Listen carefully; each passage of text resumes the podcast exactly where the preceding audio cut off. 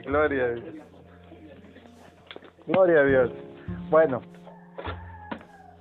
ore ahí en su lugar. Padre, gracias te damos en el nombre de Jesús, Señor, porque nos vas a hablar, Padre, como cada vez que venimos a tu presencia.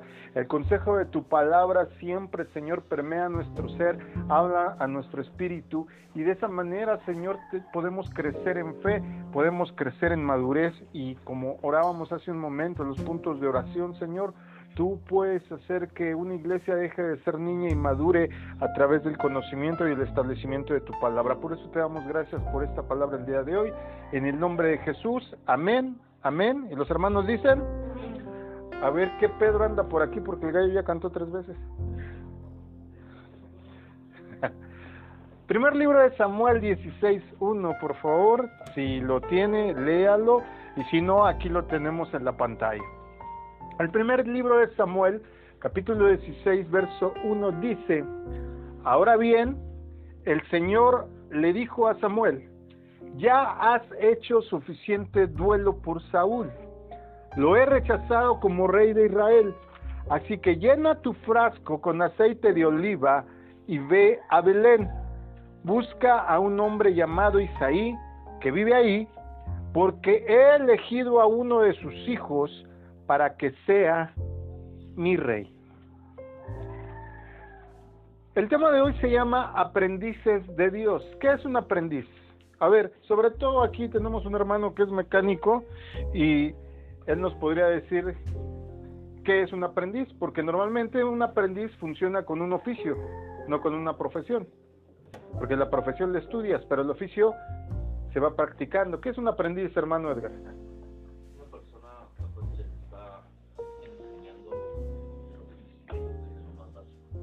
Una persona a la cual se le enseña el oficio de lo, desde lo más básico. Sí, en efecto, eso es un aprendiz.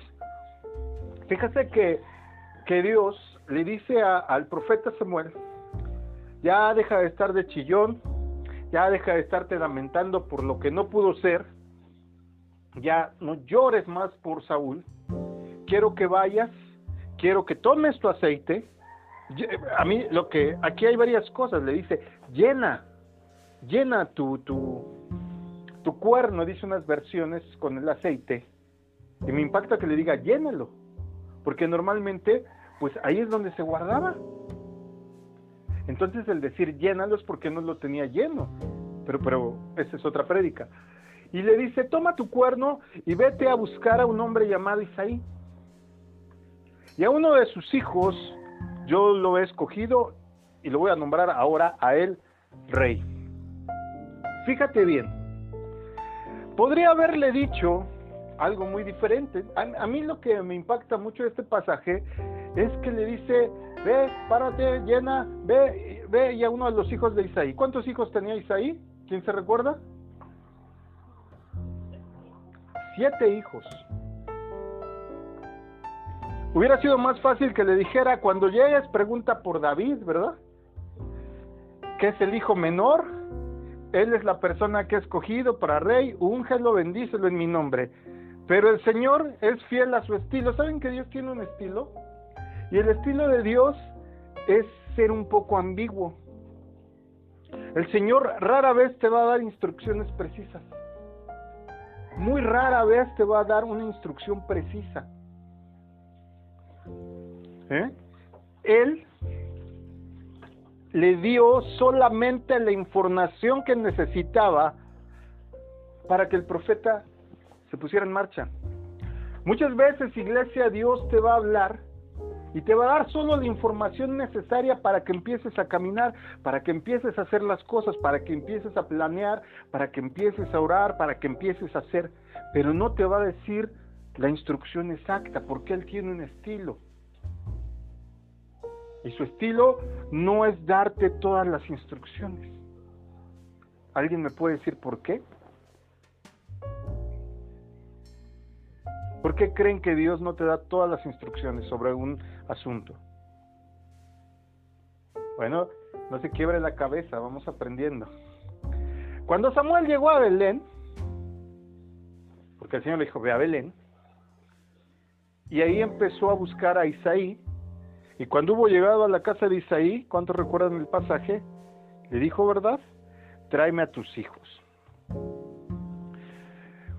Usando a Samuel, perdón, Samuel usando sus propios criterios, creyó haber encontrado al nuevo rey. ¿Se acuerdan qué fue lo que hizo Samuel cuando llegó? Vio al hijo mayor, que estaba grandototote y fuertototote, guapote el muchacho, ya me lo imagino así, tipo perfil griego, cara así con rosadín de sus mejillas, ahí, imagínatelo como tú te imagines al mejor hombre del mundo. Cuando lo vio Samuel dijo, ah, este es. Él usó sus criterios. Pero en ese mismo momento, Dios le habla, ahí en primero de Samuel 16, 7, y le da instrucciones adicionales. ¿Hasta cuándo le dio Dios las instrucciones adicionales? Es decir, le aumentó la información. ¿Cuándo? Hasta que Samuel usando sus criterios se equivocó. Porque esa es la verdad. Samuel quería ungir al hijo mayor, al fuerte, al, aparentemente más capaz. Pero es hasta que, que, Samuel quiere ungirlo a él que Dios le dice, ah, ah, ese no es. Le amplía la información solo hasta que se equivoca. Ve al otro hijo y dice, este seguro es. Y Dios le dice, ah, ah, ese no es. Y así empezó a llamar a todos. A través de este pasaje, a través de este versículo 7 del primer libro de Samuel, capítulo 16, Dios nos revela el principio que debe guiar el proceso de selección para las personas. Ese principio lo establece Dios en la Biblia para que tú y yo lo utilicemos. ¿Cuál es ese principio? Primero, es que no es por vista. No es por vista. ¿Cuántas veces has ido al tianguis y te has comprado una manzana que se ve aparentemente bien buena y cuando la abres, ¡wow! Hasta gusano tiene alguna y no tiene hoyo de dónde entró. ¿Cuántas veces te has comprado una mandarina o cualquier fruta y te sale seca? O tú ves los limones bonitos y, y te salen bien secos o insípidos. ¿Alguno ha probado un limón insípido? ¡Wow! Sabe horrible. Sabe como que ya está fermentando. ¿Cuántas veces tú por apariencia has comprado un auto? Porque luego los mañosos les dan una jalateada bien bonita, los pintan bien bonito y resulta que el motor no sirve. El hermano aquí Edgar nos puede decir si esto es cierto. ¿Cuántas veces ocurre eso?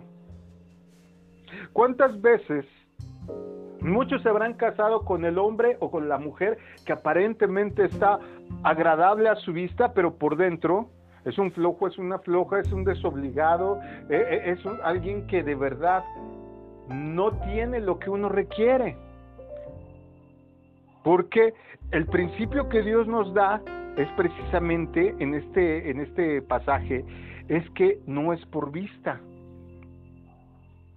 Este principio nos enseña la manera en que Dios se relaciona con nosotros. Hace unos días que pasaron algunos de ustedes a predicar, siempre la constante ha sido a mis ojos, yo no creía, es que para mí no, es que esa persona no, es que yo creo que yo lo podría hacer mejor y cosas semejantes. porque se nos olvida este principio? El principio de Dios que nos dice no es por vista. Nuestra tendencia con este principio es creer que estamos trabajando para Dios. Dios le dice a Samuel, ves, toma tu aceite, quiero un rey, está en Belén, es hijo de Isaí, todo lo que le dice. Cuando Samuel quiere ungir a uno, a otro y otro, le dice, este no, este no, este no, este no, porque tenemos la idea equivocada que pensamos, todos los que están aquí creen que trabajan para Dios. Y les tengo una noticia que los va a simbrar. Ustedes no trabajan para Dios, ni siquiera yo trabajo para Dios. ¿Cómo? Si ahorita orábamos porque el Señor nos active los dones, porque la iglesia, iglesia crezca, que la iglesia madure, ¿cómo es posible que digamos que no estamos trabajando para Dios? No estamos trabajando para Dios. Porque si fuéramos empleados del Altísimo, él nos daría las instrucciones completas. Cuando tú eres aprendiz, Muchas veces te toca equivocarte. Muchas veces te toca. Yo me acuerdo que alguna vez cuando yo fui a la obra con mi papá, cuando estaba construyendo edificios, yo pensaba que trabajar era muy fácil cuando era adolescente y me acuerdo en una ocasión que me puso a cortar alambre, alambro, este, ¿cómo se llama? Alambre recocido para amarrar las varillas. Y, no sé si ustedes sepan cómo se corta el alambre recocido. Agarras todo el rollo, no agarras pedacito por pedacito, todo el rollo y con un cincel y con una maceta pesada le pegas y le pegas hasta que se troza. Y más de una vez me tocó darme en la mano. Y me acuerdo que una vez hasta me abrí mi mano y fui con mi papá y le digo, ya ves, es que esto no se hace así. No, es que esto se hace así. Y entonces, ¿por qué me pegué? Y se empezó a reír y me dijo, es que son los golpes de la vida. Porque cuando tú estás aprendiendo, es lógico que te equivoques. Pero no te equivoques en decir es que yo trabajo para Dios. Tú no trabajas para Dios. No eres empleado de Dios. Porque si fueras el empleado, Él te daría las instrucciones exactas. Cuando Dios le da las instrucciones al profeta Samuel, le dice, toma tu cuerno, ¿se acuerdan? Levántate, vete a Belén, Busca a uno de sus hijos va a ser rey, úngelo. No le dijo cuál. Lo que nos deja ver que Samuel no era empleado del Señor. Porque a un empleado se le dan instrucciones exactas. Yo que trabajaba en empresas, tú cuando delegas una labor les das las instrucciones exactas a un empleado. No lo dejas a su criterio. Dios dejó al criterio de Samuel que él escogiera el rey para ver qué criterio utilizaba Samuel. Dios te dice, por ejemplo, no te unas a yugo desigual, pero no te dice qué vas a escoger de pareja. ¿O sí? Dios te dice que trabajes como para Dios, pero no te dicen qué vas a trabajar. Dios te dice que en todo honres al Señor y que tú tienes una mente más desarrollada que diez que no conocen a Dios pero no te dice qué vas a estudiar, ni a qué te vas a dedicar. Porque tú no eres un empleado de Dios, iglesia. Porque el empleado recibe instrucciones exactas. En toda obra que Dios nos manda a realizar, Él también está interesado en seguir trabajando en nuestra vida. Dios deja que uses tu criterio. Dios deja que tú uses tu intelecto, que tú decidas cómo hacer las cosas. A mí Dios me puede decir, dile a fulano de tal que quiero que se prepare. ¿Pero en qué, Señor? Cada quien cuando se le dé la palabra va a saber cómo lo aplica en su vida. Pero ojo, a muchos nos da miedo. Nos da temor el que nos digan, voy, vas a hacer esto en la iglesia, vas a hacer esto para Dios, vas a hacer esto con tu vida. Y nos da miedo porque decimos, ¿y si me equivoco? ¿A cuántos les ha pasado y han tenido dudas? Porque, ¿y si le estoy regando? ¿Y si me voy a equivocar? ¿Y si no es la pareja de mi vida? ¿Y si no es el trabajo que necesito? ¿Y si no es el ministerio? A lo mejor Dios se equivocó. Levanten la mano, quiero ver su mano. ¿Cuántos les ha pasado este temor de decir, ¿y si me equivoco? Samuel se equivocó. Se fue por la vista. Y el Señor le da la enseñanza no es por vista, porque yo no veo lo que ustedes ven, es por el corazón. Cuando tú dejas que de verdad el Señor Jesús esté en tu corazón, cuando tú de verdad le das libertad en tus sentimientos, en tus pensamientos, en tus emociones, en tu intelecto al Señor Jesucristo, entonces el corazón te puede guiar. Pero cuando tu corazón está enfocado a tus, a tus pensamientos, a tu egocentrismo, a tu orgullo, el corazón te va a perder. Pero si tú de verdad le das el corazón a Jesús, el corazón te va a ayudar mucho. ¿Cuántos no en el espíritu han sentido, a ese carro no me voy a subir, no me voy a sentar en ese lugar, no voy a ir a tal lugar, no me voy a ir por este lado, porque el corazón, el Espíritu Santo que habita en tu corazón, te está guiando y te está diciendo, por ahí no, esa persona no, ese trabajo no, esa pareja no. Pero nos puede venir ese miedo y si me equivoco, si te equivocas no te preocupes, te van a dar instrucciones adicionales. Samuel escogió al más fuerte, al más grande, al más guapo, al más capaz.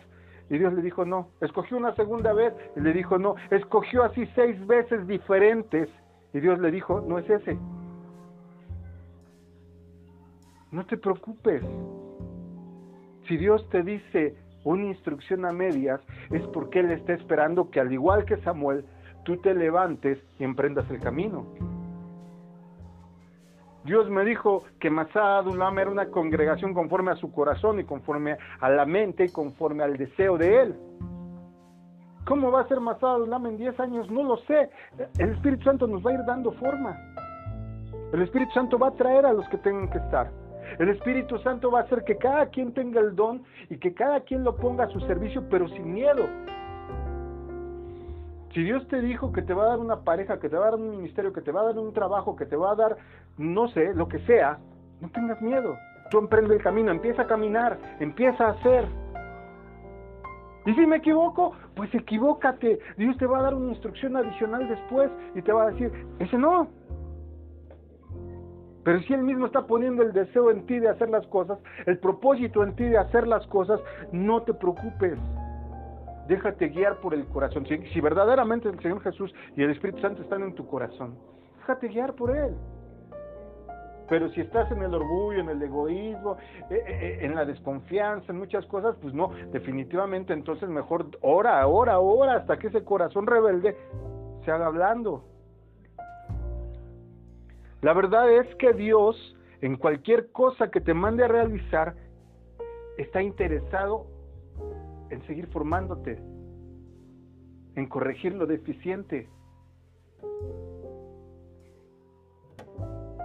Pero ¿cómo vas a saber para qué eres bueno si nunca lo intentas? ¿Cómo vas a saber qué no es para ti si tú no te arriesgas? ¿Te has fijado a los niños pequeños cuando le quieres dar de comer un alimento nuevo que no conocen? Muchos te dicen, no, no quiero, pero ni siquiera lo has probado, le dices. A veces así Dios nos está diciendo, quiero que hagas esto, quiero que, que, dejes de hacer esta labor y hagas esta otra labor. Señor, pero, pero tengo gastos, Señor. Pero tengo responsabilidades, Señor. Sí, pero si Dios te está diciendo, el que te dio el sueño te va a dar los medios. Aló. Ahora fíjate, ¿qué pasa con las instrucciones incompletas que se le dieron a Samuel? Estas instrucciones, número uno, primero obligaron al profeta a caminar en fe. Por eso me vas a ver una y otra vez a mí fallando. ¿Y sabes por qué? Porque igual que Samuel me dice, ve, levántate y ve a Belén. Y ahí voy. No me dice a dónde, no me dice para qué, no me dice con quién, no me dice qué voy a hacer. Por eso me dice, eh, eh, quiero que avives a los jóvenes. Bueno, uso mi criterio. A lo mejor mi criterio no está del todo correcto. No me preocupo, Dios me va a cambiar lo que esté mal. Pero tengo que empezar a caminar. Dios te dice, levántate, resplandece. Ay Señor, pero si soy más, más oscuro que un negro a medianoche.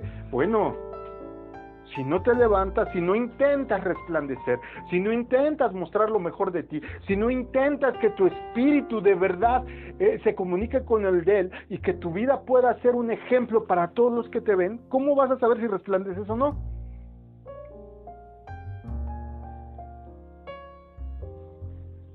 Segundo punto, Samuel se equivocó porque cometió el error de mirar lo externo a veces tú y yo estamos igual. Vemos la situación del país, vemos la situación del mal gobierno, vemos la situación de violencia y cometerías un gran error en tener miedo. Porque el miedo ocasiona catástrofes. El miedo te impide arriesgarte. El miedo te impide intentar. No debemos de ver lo externo. Tercer punto. Dios le habla a Samuel y cuando Samuel se equivoca y está a punto de ungir al primero, ¡boom! Lección. No, ese no quiero. A veces tú te traumas porque el Señor te diga que no. El Señor solo contesta de tres maneras. Sí, no o no por el momento. Y en la mayoría de las veces te va a decir no por el momento.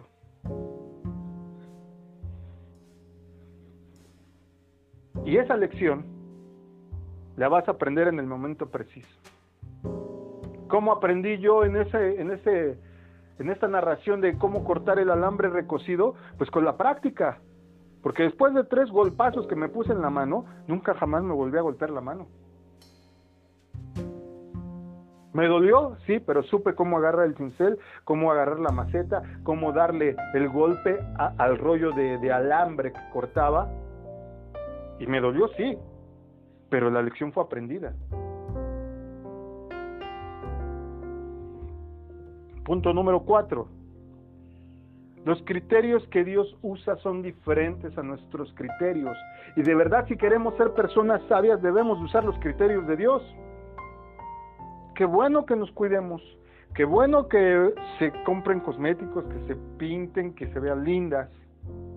Pero qué mejor es tener el mejor cosmético del mundo que se llama Espíritu Santo.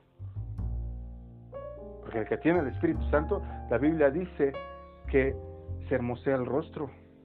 Y es verdad. Yo antes tenía cara de pocos amigos, ¿cierto? ¿No? Es la misma cara, sí, pero ahora todo el mundo se me acerca, todo el mundo me platica, todo el mundo... Y antes no se me podía ni acercar la gente, es la misma cara, no me traté nada en la cara. Pero el Espíritu Santo me ayudó a contener mi carácter, mi temperamento.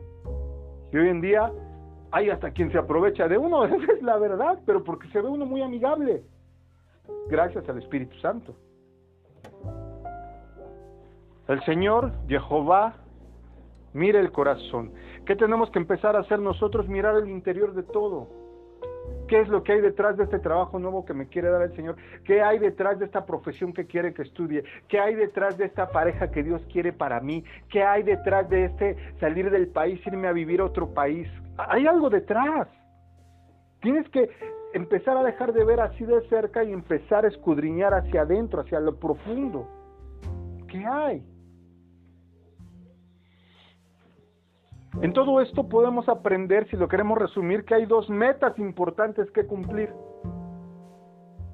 Podemos afirmar que cada proyecto que Dios nos da, número uno, que el proyecto se lleve adelante conforme a las directrices que Él nos da. Ok, ya aprendí. Cuando Dios me mande a hacer algo, cuando Dios me inste a hacer algo, cuando Dios me proponga que haga algo, voy a entender una cosa, Dios no me va a dar todas las instrucciones. ¿Por qué? Porque está esperando que yo camine, porque está esperando que yo experimente, porque Él quiere trabajar conmigo, que seamos socios, no que sea su empleado. Dios quiere que sea su socio. Por eso cuando les digo, pongan sus negocios en manos del Señor, es cierto, cuando tú diezmas, cuando tú ofrendas, estás poniendo tu trabajo en manos del socio. Él va a cuidar tus finanzas, Él va a cuidar tu provisión, Él va a cuidar lo que necesitas. Pero con un peso que tú retengas de más ya no hay bendición completa. En serio. Él siempre te va a dar proyectos, pensamientos, metas, que tú vas a decir, ¿y de dónde me viene esto? Pues seguro es Dios. Pero Él está esperando que tú para que lo lleves a buen puerto, que entiendas que no te va a dar toda la instrucción completa, que entiendas que te puedes equivocar, pero que no tengas miedo, Él te va a corregir si es que te equivocas, que entiendas que tienes que ver lo profundo, que tienes que ver lo que hay detrás de lo aparente. Y número dos, en el proceso, Dios quiere que nosotros sigamos creciendo y aprendiendo. Por eso no te dice, ve a Belén, busca a Isaí, pregunta por David y úngelo porque él es rey no te va a dar esa instrucción. Te va a decir estudia, te va a decir trabaja, te va a decir da ejemplo, te va a decir platica con tu vecina, te va a decir platica con tu vecino, te va a decir pertenece a la mesa directiva de la escuela de tus hijos, te va a decir ocúpate de platicar con los papás de tus hijos, te va a decir haz amistades en el trabajo, te va a decir haz socio a ese que se ve malote, malote, cómprale algo. Quien me conoce y quien ha caminado conmigo sabe que, que yo me la paso comprando un montón de chunches o dando dinero en la calle cuando no en la calle. Porque yo no sé el plan de Dios, pero yo por si las dudas siempre me aparto una cantidad de dinero y cuando Dios me dice cómprale ese, cómprale ese, y hay veces que ni les compro lo que traen, nada más es para colaborarles. Me acuerdo mucho de, de una ocasión, eh, traía yo, acababa de comprarme por quinta ocasión mi librito de nombres bíblicos, ese chiquito delgadito, que cinco veces lo he prestado y cinco veces nunca regresa. Pero me acuerdo que yo estaba muy contento porque me lo fui a comprar el librito de nombres bíblicos, es un libro muy delgadito, ¿cuántos lo han visto? Y venía yo bien contento de la librería, me subí al pecero, yo bien, bien contento en el pecero, se sube un muchacho, empieza a repartir dulces y empieza a hablar de la palabra de Dios. Empieza a evangelizar en el pecero. Y me acordé yo cuando me subía yo al metro, cuando me subía yo al pecero. Y, y yo vi cómo después de, de darles la palabra de Dios, muchos cuando pasó le decían, ten, ten, ten, y le regresaron el, el, era un chocolate esos largos, ¿cómo se llaman? Twist, twist, los que son de galleta, cubierto de chocolate, twist, ¿no? Twist creo que se llama. Y él les decía, no, no, es un regalo, y la gente no toma, como mostrándole que no lo aceptaban porque no estaban de acuerdo con lo que él les acababa de decir. Y yo veía su cara como cada fila que él pasaba ya para bajarse, yo estaba sentado en la banca de hasta atrás para bajarse. Yo veía su cara como se iba deformando de, de, tristeza, de decepción. Y cuando va llegando casi hasta atrás para llegar a mi puerta, me dice Dios, eh, regálale tu libro. Ay, Señor, es la quinta vez que me lo compro, Señor. Me dijo, regálale tu libro y dale palabra. Y ya se iba a bajar. Y digo, ven, me dice, no, no, él pensó también que le iba a regresar el chocolate. Digo, no, amigo, mi otro. Digo, siéntate aquí conmigo. Quiero decirte algo. Dice el Señor que no ceses. Dice el Señor que tú renueves, que no te amilanes, que recuerdes cómo te llamas. Y para que recuerdes cómo te llamas, ten y le el libro. Y mira, empezó a llorar. Dice, ay hermano, todo el día me he subido porque hoy destiné este día a predicar la palabra de Dios. Todo el día me he estado subiendo a peceros y no me puedo acabar esta bolsita de chocolates porque lo que usted vio acaba, que acaba de pasar, así me ha pasado en la mayoría de los peceros. Me regresan el chocolate porque no quieren recibir la palabra. Y yo le dije al Señor, Señor, este es el último pecero al que me subo. Si me vuelve a pasar lo mismo, perdóname pero ya no voy a evangelizar porque no tengo la habilidad de hacer, de compartir tu palabra. Dice, yo le dije al Señor así, y dice, ya me iba a bajar yo y iba a decir, Señor, pues lo dicho, ¿no? Dice, esto que usted me hable, no sabe cómo me fortalece. Gracias, hermano, y Dios me lo bendiga. El, muchacho Dios le dijo, levántate y predica, súbete a los peceros, regala chocolates. Él se decepcionó por cómo es la gente. Pero Dios le dijo, hey, síguele. Y hasta con premio se fue con mi libro. Pues. Pero ese es el Dios que yo te predico, ese es el Dios que tú tienes. Solo basta que te dejes guiar.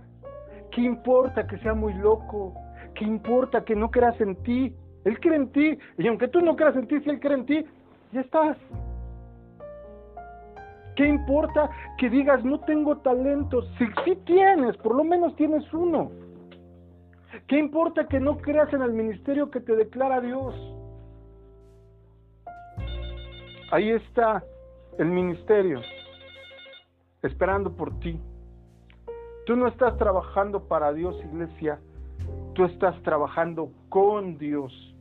Dios quiere que seas su socio en todo lo que haces. ¿Mm? Pero no se te olvide que estás trabajando con Él en calidad de aprendiz. Por eso tienes que empezar de lo básico. Por eso te vas a equivocar. Por eso te vas a dar martillazos. Por eso tu fe de repente va a decaer. Por eso tu ánimo a veces va a decaer. Por eso de repente te vas a sentir decepcionado y triste.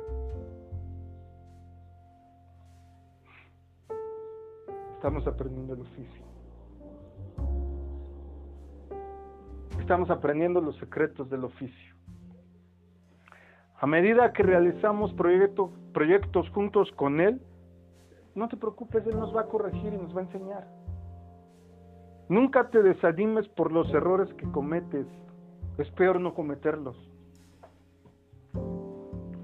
Algunas de las lecciones más preciosas y profundas en la vida espiritual se gestan precisamente en esa reflexión después de que te tropiezas y después de que fallas. A veces te sirve más fracasar que acertar, porque es cuando te das cuenta y reflexionas qué hice mal, qué falló, por qué no se están dando las cosas como yo quiero.